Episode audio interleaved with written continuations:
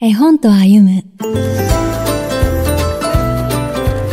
福は内鬼も内怖さや辛さは幸せの表裏。節分の季節。そのタイトルに心惹かれる絵本があります。平成16年に岩崎書店から刊行された福は内鬼も内内田林太郎作山本隆絵です。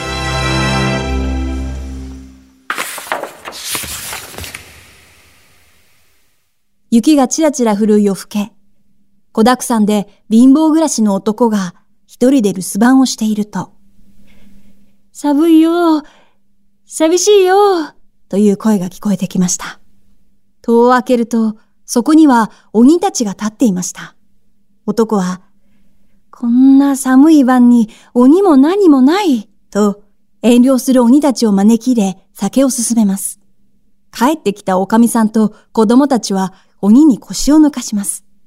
鬼は出て行ってと泣いて頼むおかみさんをよそに、歌えや踊れやの大騒ぎ。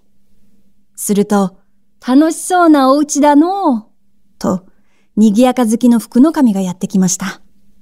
鬼たちを見て逃げ出す福の神に、おかみさんは必死にしがみつきます。酒を勧められて、酔った福の神に釣られて、おかみさんや子供たちも踊り出します。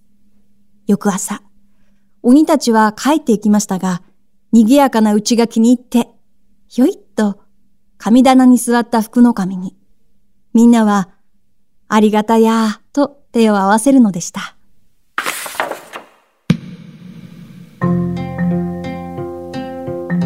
ここに描かれた鬼は、恐れられる存在とは程遠く、控えめで礼儀正しく、どこか愛嬌があって憎めません。鬼もいろいろです。この絵本を読んだ子供たちは、そんな鬼の存在を面白がりました。ひょっこり現れた福の神もひょうきんで、その表情もユーモラスです。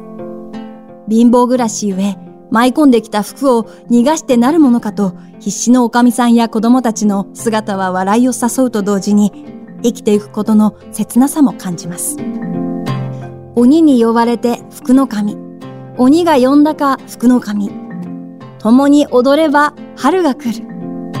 文中の言葉です。誰もが怖さや辛さ、悲しさから逃げたいけれど、それは幸せの表裏で、その後には必ずいいことがやってくることを感じさせてくれる味わい深い一冊です。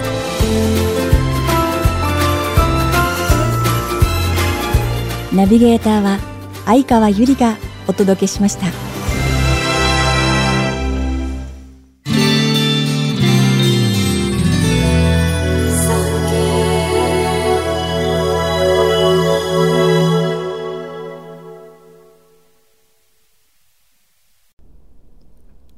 産経新聞社がお届けする産経ポッドキャスト絵本と歩む最後までお聞きいただきありがとうございます。